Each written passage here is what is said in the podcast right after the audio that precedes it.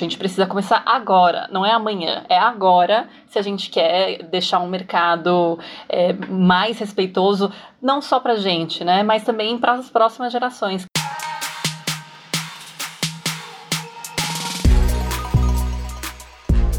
Oi, pessoal! Venham ouvir mais um episódio do Job para Ontem, o nosso amado podcast que pretende resolver os grandes dilemas do mercado de comunicação. E por que não de todo mundo corporativo? Porque tem problemas que são comuns a todos os tipos de empresa. É o caso desse episódio. Fica que vai ter discussão e também muita solução. Job para Ontem é uma produção do More Girls em parceria com o Spotify for Brands. Eu sou Camila Moleta. E eu sou Laura Florence. O More Girls é uma startup de impacto social sem fins lucrativos que sobrevive graças aos nossos serviços, palestras e doações. Essa semana tivemos uma notícia excelente. Batemos a meta do nosso financiamento coletivo no Benfeitoria, graças ao apoio de vocês, ouvintes, seguidores e empresas apoiadoras. Sim, vai ter plataforma no ar ainda esse ano. Nosso agradecimento especial a Soco, Cuba e Mutato, que ajudaram muito a bater a nossa meta tão rápido.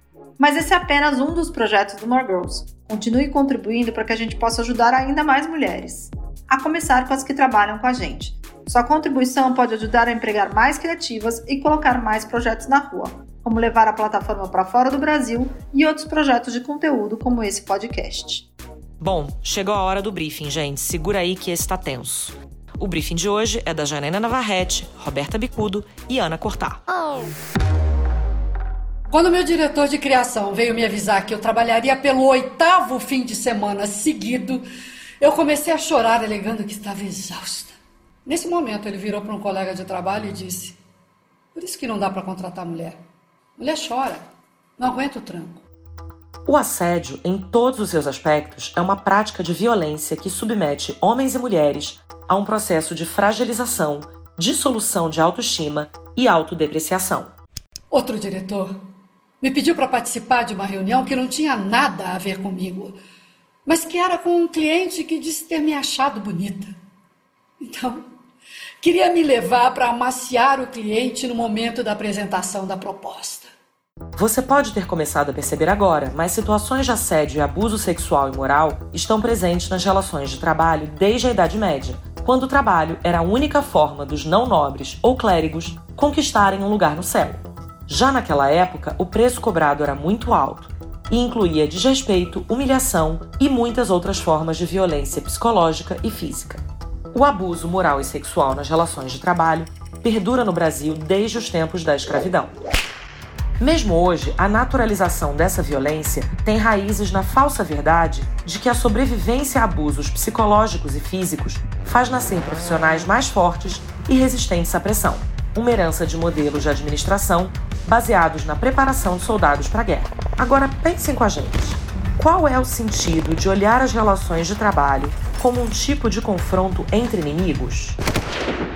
Mesmo essa sendo uma realidade, o termo assédio sexual só começou a ser considerado uma violação de direitos humanos na década de 70 nos Estados Unidos, graças ao feminismo e à presença das mulheres no mercado de trabalho. No Brasil, o tema só ganhou espaço de discussão nos anos 90. Hoje, mesmo sendo considerado crime vigente no Código Penal, o assédio sexual sobrevive graças ao medo e silêncio das vítimas e à falta de uma rede de apoio e proteção. No assédio moral não é diferente. Sua prática fere a Constituição Federal, que diz que o exercício de qualquer trabalho, ofício ou profissão é livre e que o respeito à liberdade e à dignidade do trabalhador são garantidos. Olhando agora para o mercado de comunicação. Há três anos, uma pesquisa realizada pelo Grupo de Planejamento escancarou a realidade obscura e grave do assédio nas grandes empresas do setor. 90% das mulheres entrevistadas já sofreram algum tipo de assédio, seja moral ou sexual, 51% foram assediadas sexualmente no ambiente de trabalho, e desse número, 39% dos casos envolveram contatos físicos. Além disso, para 89% das mulheres, o assédio moral faz parte do cotidiano de trabalho. A pesquisa trouxe o assunto para as reuniões de diretoria, mesas de bar e, em parte, alertou a mídia para o problema. Mas nenhum movimento coletivo foi observado e o silêncio não foi rompido. Ainda hoje, denúncias anônimas correm sem que seja possível exigir a punição dos assediadores e profissionais reconhecidamente violentos, seja moral ou sexualmente, permanecem em posições de liderança. O assédio é um problema cultural, como vários outros que temos tratado aqui nesse podcast. E romper o silêncio pede que homens e mulheres aceitem colocar suas carreiras em risco e possam ser considerados inadequados, emocionalmente despreparados e fracos demais para o jogo. Não à toa, esse episódio foi o mais difícil de ser montado. Falamos com várias pessoas que sofreram assédio moral e sexual e que preferiram não se posicionar. Ken Fujioka, coautor da pesquisa sobre assédio do grupo de planejamento, comenta. Para piorar, como em toda bolha, muita gente se conhece, especialmente em cargos de poder onde predominam homens brancos ricos. Essa mistura criou uma cultura de silêncio pautada pelo medo. Medo de sofrer retaliações, de ser demitido e de ganhar a reputação de uma pessoa problemática.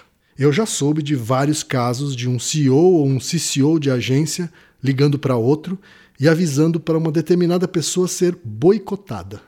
Infelizmente, acho que isso ainda acontece toda semana com alguém que resolveu expor alguma verdade inconveniente sobre uma agência que gosta de se ver tão bonita no meio mensagem ou no site do clube de criação. Quando as denúncias ocorrem, encontram outro problema. As políticas contra assédio nas agências muitas vezes são desastrosas, expõem mais do que ajudam as vítimas, além de não punirem de forma concreta os assediadores. Eu estava trabalhando até tarde e aí o meu chefe queria um ajuste em uma peça. Ele não conseguia me explicar o que ele queria para que eu conseguisse executar e eu claramente não conseguia entender o que ele queria. E aí o que ele estava me pedindo parecia muito absurdo, e eu tentava justificar falando por que não dava para fazer aquilo. Nisso ele se exaltou muito, me xingando de absurdos assim que nem cabem aqui. Com o dedo na minha cara, me mandando parar de chorar, foi uma situação surreal assim. A agência ela soube do que aconteceu e tanto por mim quanto por outras pessoas. E aí eu tive uma reunião até com a RH no outro dia em que eu ouvi a frase: "Ah, mas é o jeito dele". Sim, essa situação foi o auge, porque a partir dela, a agência passou a ser um local que eu me sentia muito mal. Eu não tinha vontade de sair da cama pensando que eu iria trabalhar. Eu chegava perto dela e eu começava a chorar porque eu, eu não queria entrar. Mas existe esperança. Soluções adequadas têm sido implementadas por alguns grupos internacionais que vêm se estruturando para lidar de forma mais eficaz com o problema. A principal ação, criar e informar sobre diretrizes claras do que é considerado assédio dentro da corporação, quais são as punições caso aconteça e sistemas de denúncia e investigação desconectados com qualquer liderança da empresa. O assédio é considerado um problema prioritário pela Organização Internacional do Trabalho e é necessário que ele seja encarado em toda a sua complexidade. A realidade atual favorece o assediador no lugar de conscientizá-lo, educá-lo e puni-lo, e desfavorece o assediado no lugar de acolhê-lo, protegê-lo e valorizá-lo. Para mulheres, essa realidade é ainda pior. Por isso, esse job é urgente e para ontem. Como criar, implementar e fazer valer políticas anti-assédio que tenham resultado de curto prazo na realidade das agências? Está na hora da gente trabalhar. Brainstorming. Bem-vindos a talvez o episódio mais difícil do Job para ontem. é, pessoal, queria apresentar, queria, na verdade, pedir para vocês se apresentarem. Temos três convidados maravilhosos, complementares e que efetivamente estão fazendo alguma coisa para aumentar a visibilidade do problema e tentar corrigir esse problema. Então a gente tem esperança de que a gente chegue em soluções práticas implementáveis e melhores do que as que existem hoje em prática. Ju, vou começar por você, nossa celebridade do Chega de Fio Fio. É, olá, que prazer estar aqui. Meu nome é Juliana de Faria, eu sou diretora de impacto das organizações irmãs é, Think Olga e Think Eva. A Think Olga ela tem como público final a sociedade civil, então nossos projetos são feitos para mulheres como nós. E a Eva, ela trabalha com o setor privado, então a gente acredita que é implementando mudanças, né, e chamando agentes de mudanças para trabalhar conosco nessas duas áreas que a gente consegue de fato ter transformações é, verdadeiras e de longo prazo. Vamos lá, Pedro, você é o próximo aqui na minha tela. Olá, olá a todos, boa noite. Meu nome é Pedro Reis, eu sou CEO da Wanderman Thompson, uma das agências que acredito que está tentando fazer sua parte para tirar um pouco do atraso que temos todos nessa história. Prazer estar aqui, obrigado pelo convite. Dani, querida, você é a próxima aqui na nossa tela. Oi, eu sou a Dani Matos, sou sócia cofundadora da Indique Preta, uma consultoria que tenta fomentar as discussões, sensibilizações e ações efetivas para conectar, incluir mulheres negras no mercado de trabalho. É, sou do time de comunicação e cultura de uma agência de publicidade chamada Mutato. Todos aqui devem conhecer. Estou à frente das políticas de, de diversidade, da implementação das políticas de diversidade dentro da agência. Também sou líder do Comitê de Diversidade Integrado é, dentro da Mutato e tenho pós-graduação em Cultura Organizacional pela Universidade de São Paulo. E estou muito grata e honrosa, honrada pelo convite. Valeu. Se tem time melhor para resolver esse problema, eu desconheço. É, a gente queria começar essa discussão fazendo uma pergunta bem prática. O que que vocês acreditam do que vocês já viram de políticas anti-assédio implementadas que não está funcionando? E por quê? E como pode melhorar?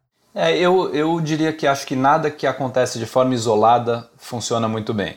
Né? Eu acho que o hotline é uma ferramenta fundamental, mas eu acho que se não tiver a liderança dando o recado claro, um RH ativo que, que endossa e que faz as coisas acontecerem, um time de gestores na agência comprometido com a causa e cobrado por isso e conversa com o público o tempo inteiro para que as pessoas entendam o que, que é aceito, o que, que não é aceito, clareza nesse sentido e o que, que pode ser feito, eu acho que se essas coisas todas não acontecerem ao mesmo tempo, isoladamente nenhuma delas funciona.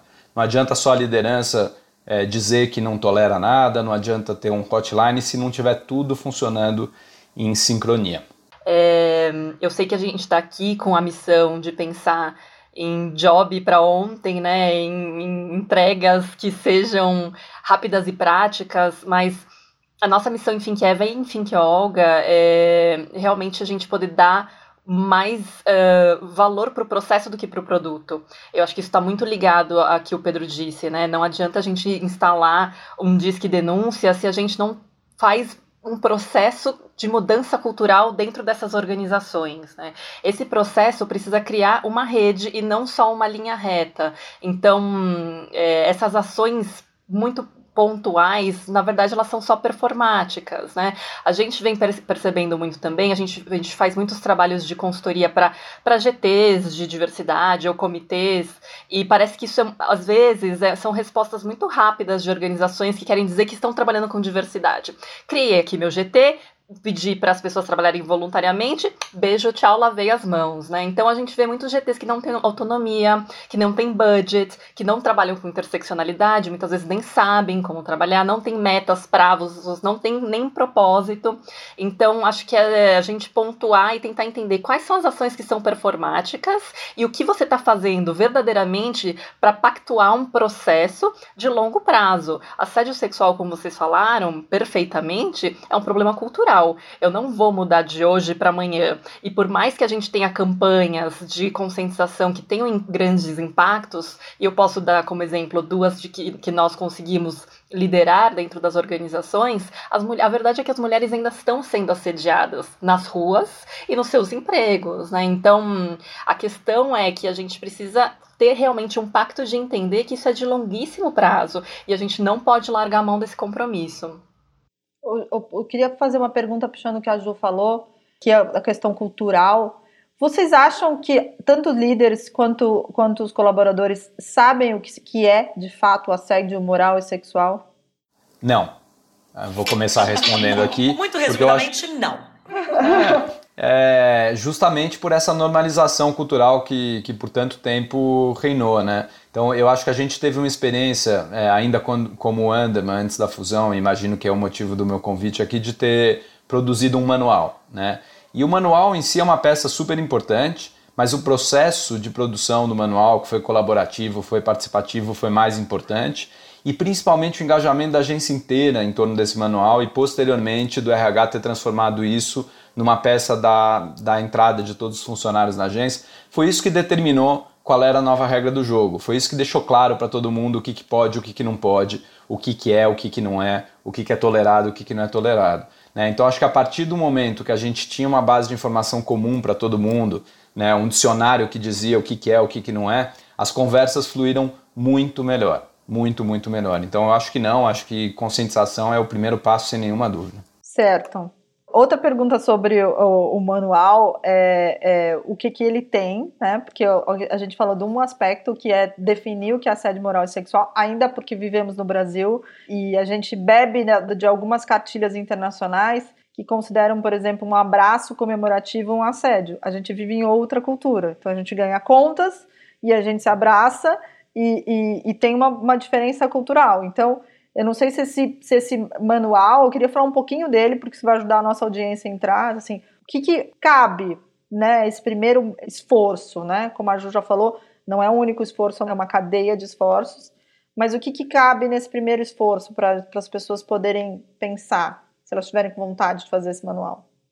É, e, e na verdade, evoluir essa pergunta da Lau é, Será que é só quando a gente fala de conscientização? O manual aqui é, é né, a cartilha.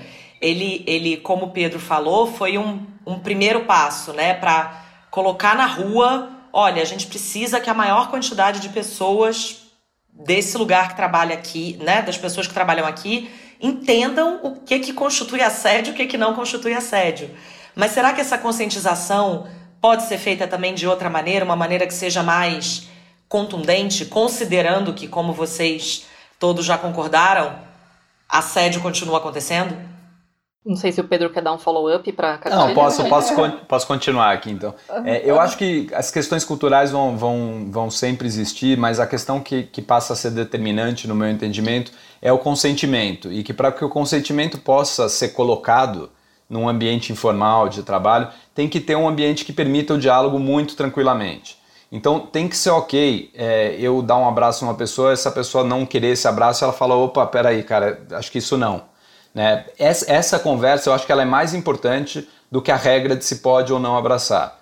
Né? A conversa que permita que você fale para mim, eu não quero ser abraçado, e isso fique tudo bem, eu falo desculpa, eu só queria comemorar isso com você, e a gente siga a nossa vida, eu acho que é ela que vai melhorando o ambiente. Tá? Então, no meu entendimento, o diálogo é muito importante, o ambiente que permita esse diálogo que acaba tendo que, que ser um ambiente onde todo mundo quer essa transformação. Né? Porque senão ele vira um ambiente policialesco, ele vira um ambiente punitivo, que muitas vezes é fundamental, mas não é o que vai levar a gente para frente. Né? O que vai levar a gente para frente é uma consciência coletiva de que o consentimento, a conversa, o diálogo é fundamental no estabelecimento das relações. Então, eu, eu acho que o que resolve a questão, as diferenças culturais, é um ambiente tranquilo para o diálogo. Acho que foi uma ótima resposta do Pedro, super concordo. E eu complemento ainda falando que não penso que assédio seja uma violência pontual. Eu acho que tem uma característica muito forte e predominante do assédio, que é a frequência, a repetitividade. Então, eu acho que quando uma situação acontece de forma isolada e a pessoa que está sofrendo assédio pensa, pera, isso daqui foi estranho, isso começa a acontecer com um pouco mais de frequência, aquilo começa a humilhar a pessoa de um jeito muito sutil, constranger a pessoa de um jeito muito sutil, afetando o psicológico dela, né? Como a gente ouviu aqui na abertura do, do episódio. Aí, de fato, precisa ligar uma, uma luzinha de atenção de que aquilo pode ser considerado um assédio.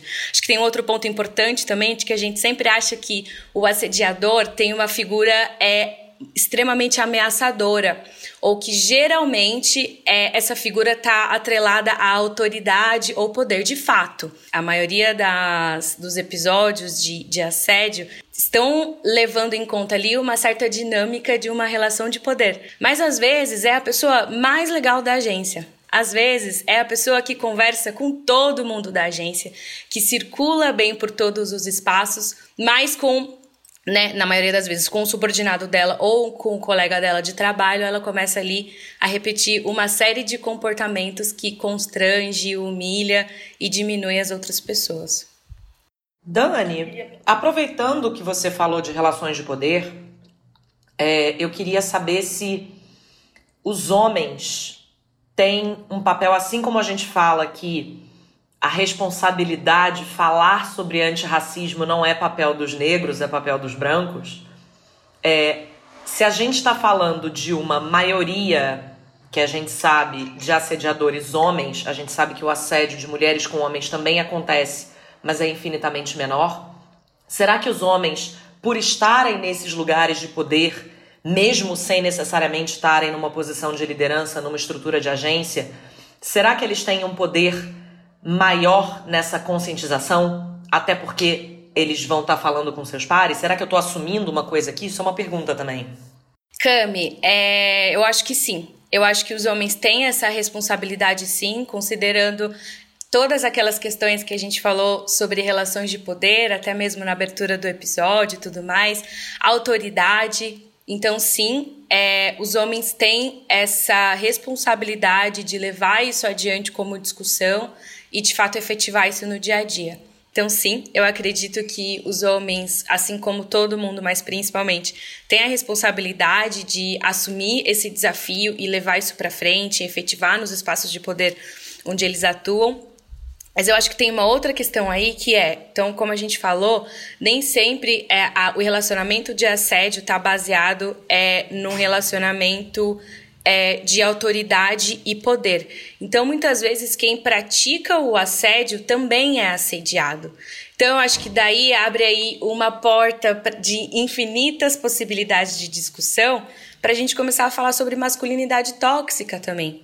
De como é que é que os homens foram ensinados, de como é que é que no imaginário é, masculino o assédio é a única relação possível de ser mantida com alguém.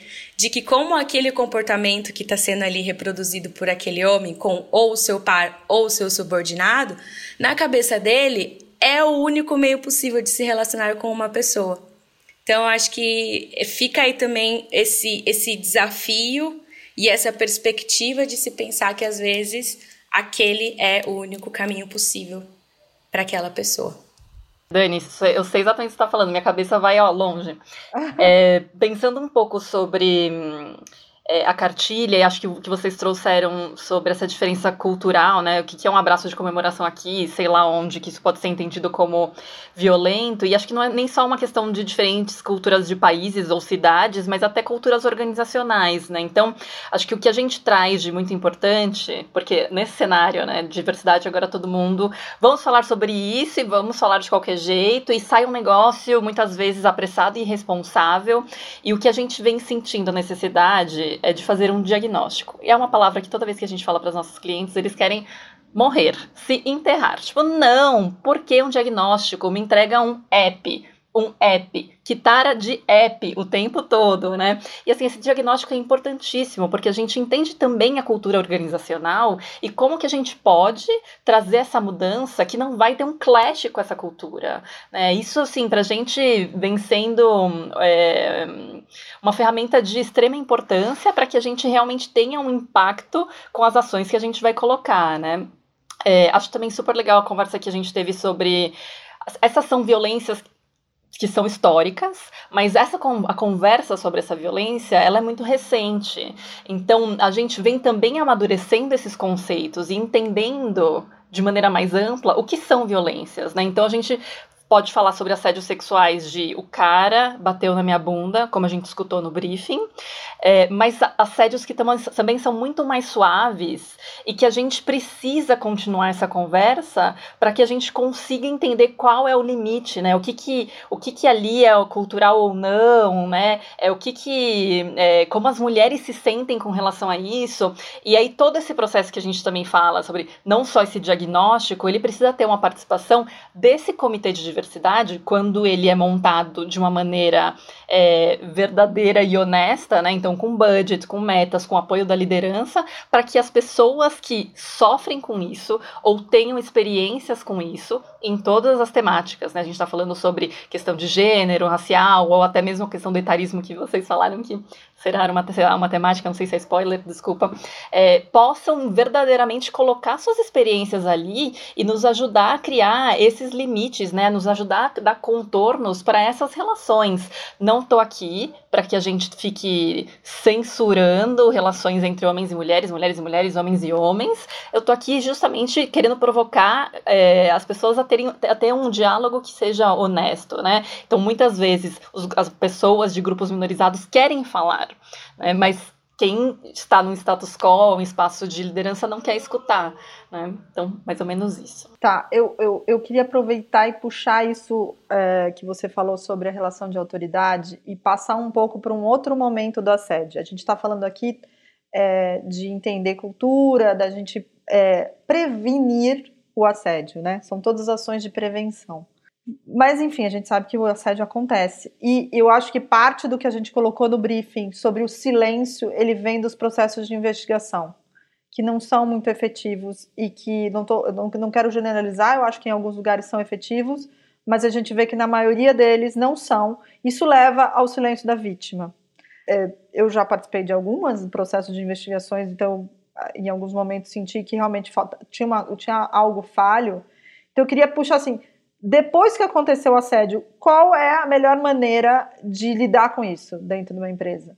Tem uma regra? Não tem? É, quem deve estar envolvido? Quem não deve estar envolvido? É, como é que a gente torna isso de uma maneira que possa, primeiro, se descobrir a verdade, porque aí também não precisa né, ser na pergunta, mas eu queria ver o lado do, da pessoa que é acusada de assediador. Será que todos os casos de assédio são é, realmente reais?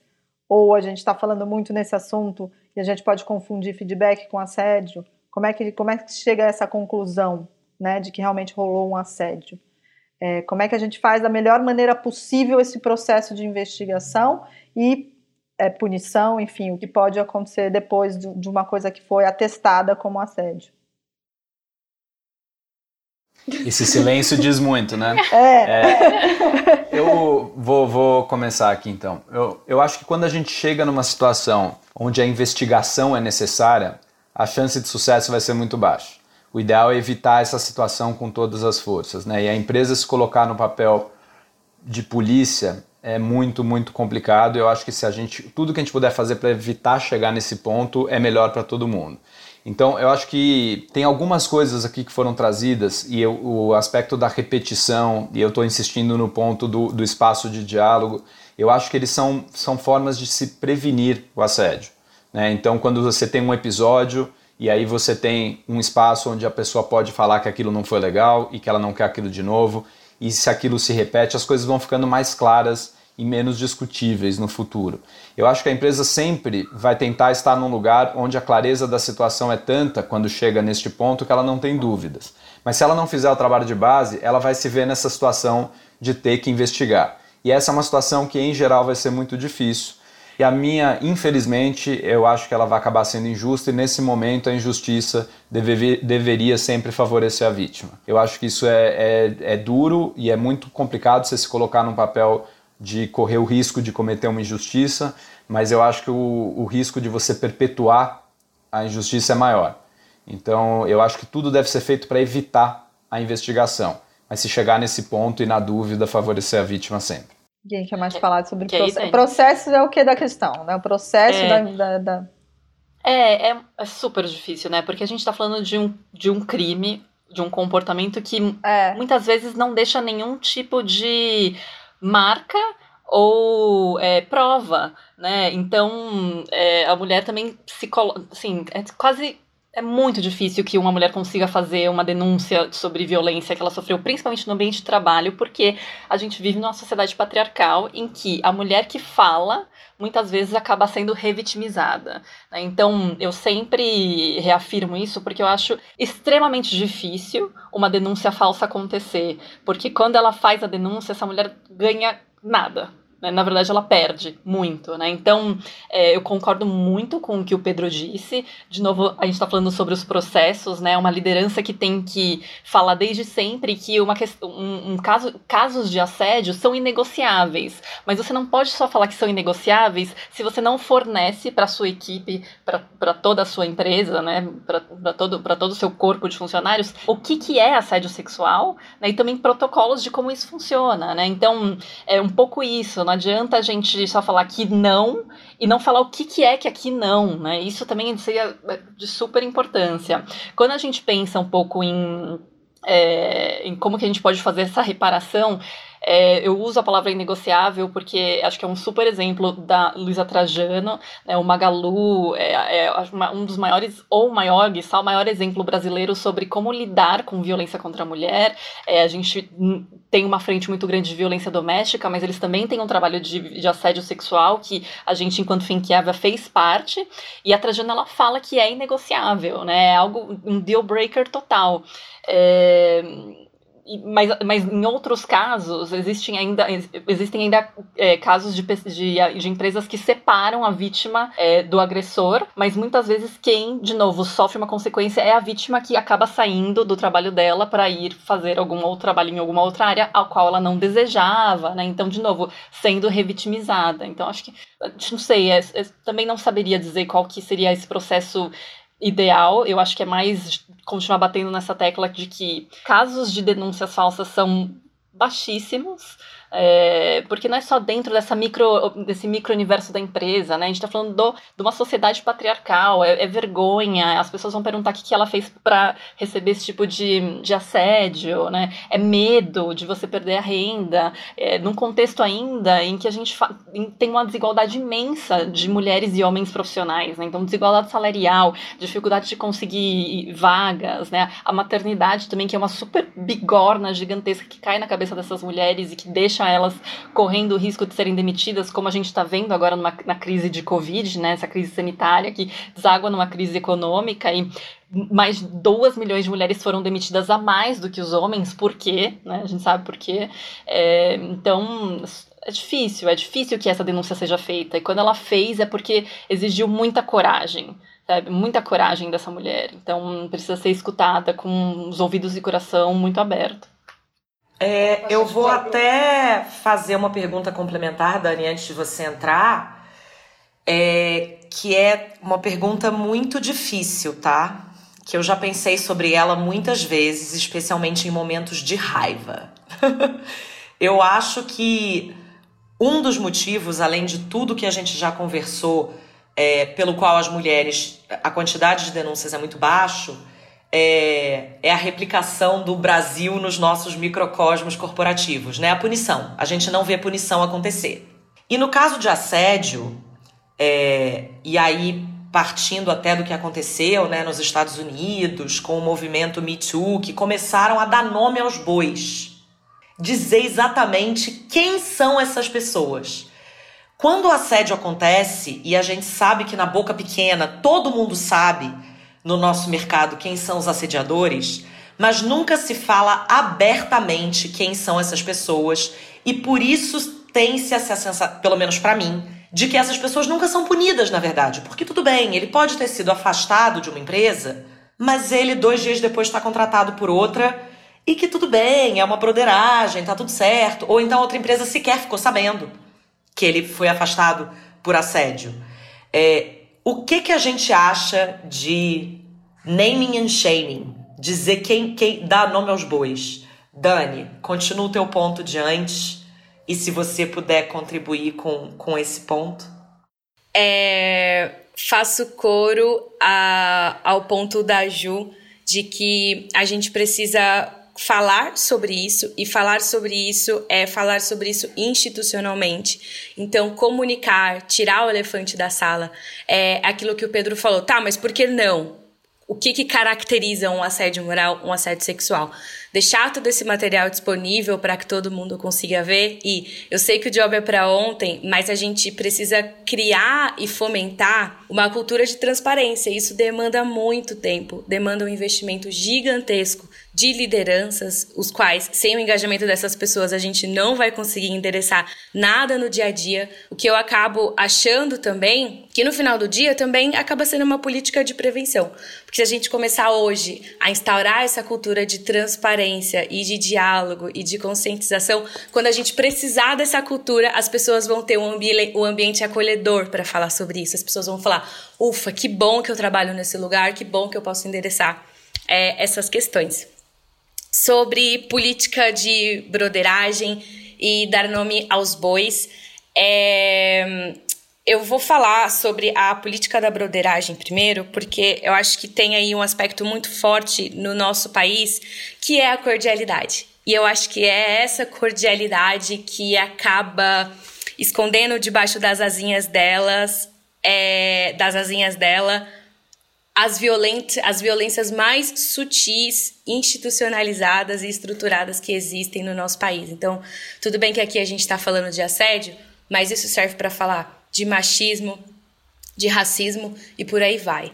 Então, eu acho que quando a gente falar de assédio moral, sexual, racismo, machismo, por aí vai, a gente precisa tirar todas essas questões, então todos esses comentários que as pessoas acham que é mimimi, é, que vai contra as questões de politicamente correto e tudo mais, a gente precisa olhar para tudo isso como um processo psicológico. A gente precisa tirar todas essas coisas do campo moral, encarar isso como um processo psicológico que demanda tempo e investimento de energia para entender como é que aquilo está é, enraizado na nossa sociedade. E quem segura essa estrutura é a política da cordialidade. Enfim, acho que fui longe demais. É Vou, prefiro. Porque eu, faz tempo que eu tô falando sobre essa política da cordialidade, sabe? É, a gente tava. Esses dias eu tava num grupo de discussão e a gente tava conversando muito sobre Get Out, o filme, né? E, e a gente tava falando, cara, o Quais são as violências ali mais silenciadas e sutis que acontecem? É a cordialidade, é aquele racismo que ele é muito violento, mas que ele tá por trás de sorrisos, de gestos e de elogios, sabe? E aqui eu tô falando de racismo, mas a gente consegue tranquilamente aplicar isso para machismo, para assédio moral, para assédio sexual, por aí vai. Enfim, prefiro ouvir é, o ponto de vista da Ju e do Pedro quanto a nomear os bois, porque acho que essa é uma questão um pouco polêmica. Quem quiser é... falar sobre nomear os bois, e depois eu tenho uma pergunta para vocês. Tá, eu vou falar, mas também vou adorar escutar o Pedro. E adorei escutar a Dani, como sempre, sempre um prazer. É, não sei. Acho que tudo bem. É né? muito difícil. a tudo gente bem, poder acessar né, lugares de vulnerabilidade claro. e falar que a gente não sabe, porque claro. o que está acontecendo é um são primavera, não é, não teve uma primavera das mulheres, né? São várias, são primaveras que estamos vivendo sempre. E de novo, esses conceitos eles estão sendo amadurecidos, né? E eles só vão ser se a gente se permitir, enquanto sociedade, enquanto comunidade, conversar sobre isso. E por isso que é tão importante esse episódio que vocês estão trazendo aqui. Então, também aproveitando para parabenizar. Eu fiz meu TCC na, eu fiz, sou jornalista, eu fiz meu TCC na PUC sobre o caso da escola base. Não sei se todo mundo vai saber, porque deve ter alguns Gen, Zs também escutando o podcast, mas foi um caso nos anos 90, que era uma escola infantil, que era tocada por dois casais, e um dia uma mãe achou que os casais estavam abusando do filho dela, e aí a polícia já foi, já falou tudo para a imprensa, e a imprensa começou a fazer títulos absurdos naquela época que tinha notícias populares, tacaram fogo, jogaram pedra, a vida deles acabou e depois foi descoberto que eles não tinham culpa nenhuma, né? Então eu tenho horror, é, a, a, a, sensação assim de que as pessoas são inocentes até serem até que exista uma prova ao contrário. Porém, contudo, entretanto, né, enquanto eu navego nessas águas turbulentas do feminismo, eu sei que a gente vive numa sociedade que é patriarcal é uma, uma sociedade que é absolutamente dura e pesada com as mulheres. E que a gente. É isso, quando a gente fala alguma coisa, quando a gente faz uma denúncia, quando a gente fala sobre os nossos sentimentos, uma jornada gigante já foi percorrida ali de coragem. Né? Então a gente também não pode é, confundir né, aquela grande frase, a reação dos oprimidos com a violência do opressor. Eu entendo que é, a raiva é, ela também pode ser uma ferramenta de transformação. Né? E isso, a gente está nesse momento, a gente está vendo Black Lives Matter, né? vidas negras importam, as pessoas jogando estátuas, gente, as pessoas indo para as ruas independentemente de Covid. E, ai, mas assim, vamos jogar estátua no, no rio sem ter nenhum processo.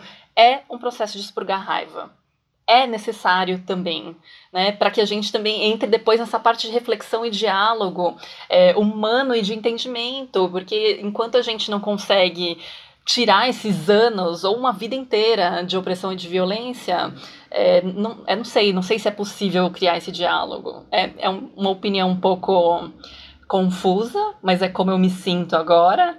É, mas também é um chamado para que essa conversa não, não pare, né? Acho que ela precisa ser, ser contínua. E que tudo bem a gente não ter certezas. Eu acho que não dá para ter certezas também agora.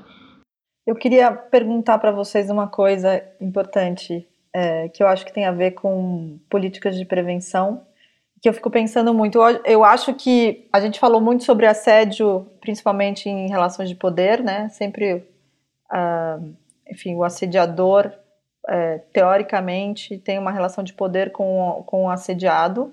Acredito que não deve ser 100% dos casos, acho que a gente tem o, o inverso também, do, do, do, assedi do assediador ser uma pessoa que está na relação de poder inferior, deve ser menor.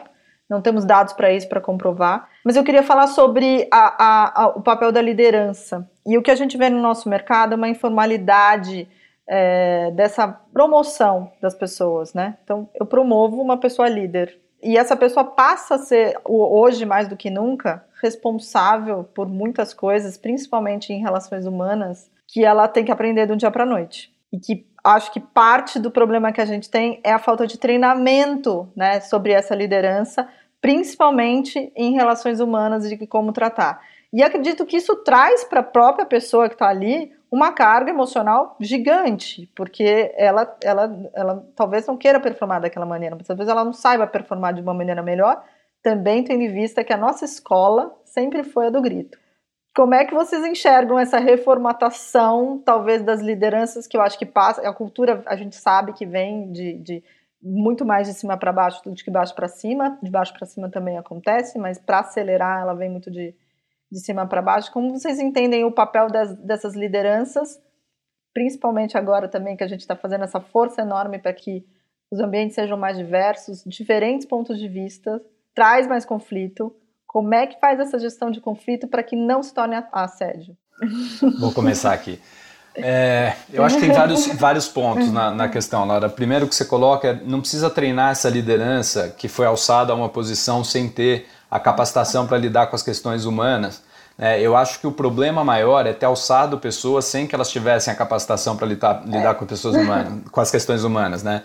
É como que as organizações vão reconhecendo apenas um certo tipo de capacidade que talvez está ligado a um tipo de entrega, a um tipo de resultado, e não botar em equilíbrio outros tipos de capacidade de liderança, de condução de questões humanas. Né? Então acho que isso é um defeito das organizações, o que, que ela reconhece, o que, que ela promove, o que, que ela valoriza. Se elas resolverem isso, e isso tem que vir sim da liderança, só chega na posição de liderança quem tem um equilíbrio entre essas coisas. E eu acho que boa parte das questões se resolve aí. Eu estava lembrando que no briefing tem uma fala do Ken que ele fala que é uma verdade inconveniente. Né? Eu acho que é, é, é importante pensar se é inconveniente para quem. Né? Para quem, quem são os meus pares? Os meus pares são homens brancos em posições de chefia, assediadores? Não, essa não é minha turma. Eu sou homem branco, estou em posição de chefia. Mas meus pares não são os assediadores, não é inconveniente para mim essa verdade. Né? Então acho que também a gente tem que começar a pensar quais são os grupos, quem que está querendo preservar o quê. A partir do momento que eu estou numa posição de liderança, eu me sinto bastante responsável por tudo que acontece na minha organização e para mim inconveniente é a perpetuação. Porque você está na posição de liderança, você fala assim, eu não quero dormir, botar minha cabeça no travesseiro e ser responsável por este tipo de coisa. Né? Eu acho que a partir do momento que a liderança entende que ela tem responsabilidade e a inconveniência passa a ser ser conivente com isso, por quê? Porque você é consciente disso, porque o teu time te cobra disso, porque a, a sociedade te cobra disso. Eu acho que a coisa muda muito rápido. E aí, nesse sentido, só fazendo um ponto com, desculpa me alongar aqui, com o naming and shaming, eu concordo muito com a Juliana, eu fico muito dividido com isso, porque eu acho que às vezes é necessário expor para romper as coisas. Ficamos é, todos divididos, acho, tá, gente? Eu não, eu não sou portadora da opinião de que tem que falar, não. Tá todo. A gente fica não, muito não. dividida. Eu tenho vontade é de falar, eu... eu tô com raiva, mas mesmo assim não falo. É que quando a coisa não tá mudando, dá essa raiva e dá vontade de, de, de fazer uma coisa dessas, né? Com um risco imenso de cometer injustiças imensas e irreparáveis. Eu lembro que na época eu conversei muito com quem, com a Ana, eles estavam desanimados porque eles não viam efeito. E aí vem minha provocação assim, eu acho que tá tendo muito efeito eu acho que as coisas estão mudando numa velocidade maior, talvez, do que a gente perceba. Jamais rápido o suficiente para reparar a geração que viveu um ambiente extremamente assedioso do passado. Mas eu acho que hoje são pouquíssimos os lugares que permitem coisas que eram absolutamente normalizadas há 10 anos atrás. Muito, muito longe do suficiente, mas certamente bem distante do que era. Eu acho que, no meu entendimento, a gente focar nisso, focar no que está andando para frente, focar no que está melhorando, valorizar os lugares que estão andando melhor, eu acho que vai mudar mais rápido do que se a gente conseguir punir talvez algumas pessoas que injustamente seguem impunes. Eu queria só, só resumir antes da Ju falar para a gente conseguir fazer conclusões no final é Primeiro, não promover pessoas que não tenham inteligência emocional para lidar com times. Depois, é, que você falou que é importante, é a gente precisa valorizar as boas práticas. É, isso me vem à cabeça, é, eu já falei em outro episódio, eu vi num, eu vi num outro podcast bastante famoso sobre a coisa da doação, que as pessoas não gostam de dizer que estão doando porque elas acham que isso é ganhar biscoito, mas talvez a gente valorizar boas práticas do mercado para que isso possa ser um, um, um é, um gatilho para que outras pessoas façam, façam isso também. Acho que era isso, as duas coisas que você falou. É, e, e, a coisa da gente é, é não, é, enfim, não, não promover pessoas que, que não, não são capazes de lidar com isso. Ju. Eu acho que até Pode falar, Dani. Eu vou, queria dar um exemplo muito prático que me veio à cabeça agora. Eu acho que a Ju, inclusive, já ouviu essa história. É, a minha escola é, profissional é a Mutato. Foi lá onde eu passei a maior parte da minha vida profissional. E quando eu era estagiária lá, é, foi um dos meus primeiros estágios, é, eu presenciei um caso de assédio. Eu vi um cara que trabalhava na agência é, praticando assédio online. E como naquela época o escritório era um pouco menor, eu ouvia esse cara escrevendo as coisas na internet, eu via o que ele estava escrevendo e eu ouvia os caras rindo lá em cima. E eu fiquei indignada com aquilo. E daí eu pensei, cara, eu sou estagiária, eu não sabia nada sobre canais de comunicação, de denúncia, mal tinha o RH naquela época na agência, mas tinha um espaço e eu queria falar sobre a importância de criar espaços para que as pessoas se sintam confortáveis em endereçar é, denúncias de assédio. Então, naquela época tinha um grupo, na, existe até hoje, na verdade, é, um grupo de e-mail na agência que é o, o Mulheres Mutato, e eu mandei para as mulheres assim, gente, cuidado com esse cara. A gente bebe é, perto desse cara às sextas-feiras, a gente trabalha até tarde perto desse cara e olha isso daqui que aconteceu, só para as mulheres. É, no dia seguinte, esse cara foi demitido. Ele não trabalhava mais na agência e ele era um cara sênior da criação. É, não tô falando isso para dar biscoito para mutato. Mas eu acho que eu gostaria de reforçar aqui duas coisas. A mas primeira a gente falou que biscoito é, é bom. Oi? A gente falou que biscoito é bom. Valorizar é, as boas então, práticas. Pois é, pois é. É importante, é boas, é boas práticas. porque Tem a questão da horizontalidade. Então, é, no, dia no dia seguinte, o CEO, um dos CEOs da Mutato, que é o André Passamani, é, convidou toda a gente para conversar sobre aquilo. Inclusive, aquilo iniciou uma jornada e uma parceria muito bacana que a gente teve com as meninas é, da Think Eva. Então, horizontalidade foi super importante porque o CEO da agência se preocupou com uma coisa que foi endereçada por uma estagiária é, e criar espaços. Então, eu, eu não me sentia confortável para endereçar aquilo para o meu diretor de RH ou para o meu CEO, mas eu sabia que tinha mulheres arroba mutato e que aquelas pessoas iriam me ouvir. Então, acho que fica aí é, um exemplo bem prático mesmo de, de lições e aprendizados. E a gente queria ver se vocês têm considerações finais para a gente falar e encerrar esse episódio tão importante. Eu vou começar então. Eu queria fazer uma, uma primeira consideração que é agradecer todo mundo que faz coisas para que as coisas mudem. Eu acho que todas vocês aqui, é, o Ken, a Ana, o grupo de planejamento, eu acho que a soma dessas coisas tem um efeito muito grande, muito, muito grande. E reforçar um pouco o ponto que acho que foi boa parte da nossa conversa aqui, que a mudança real ela vem de uma mudança sistêmica, que passa por ter os espaços, passa por ter a liderança, passa por ter os canais. E eu acho que essas são as boas práticas. As boas práticas é tem que fazer tudo. Não adianta fazer uma coisa, tem que fazer tudo. Então temos que continuar todo mundo promovendo as boas práticas, se ajudando e fazendo tudo e cobrando de todo mundo que faça tudo e valorizando quem faz tudo. Ju, é, não, perfeito, é isso. Problemas complexos exigem é, soluções que se, são complexas, né? Então a gente fala muito lá em casa que confie na jornada. Não espere só os produtos. De novo, confie no processo.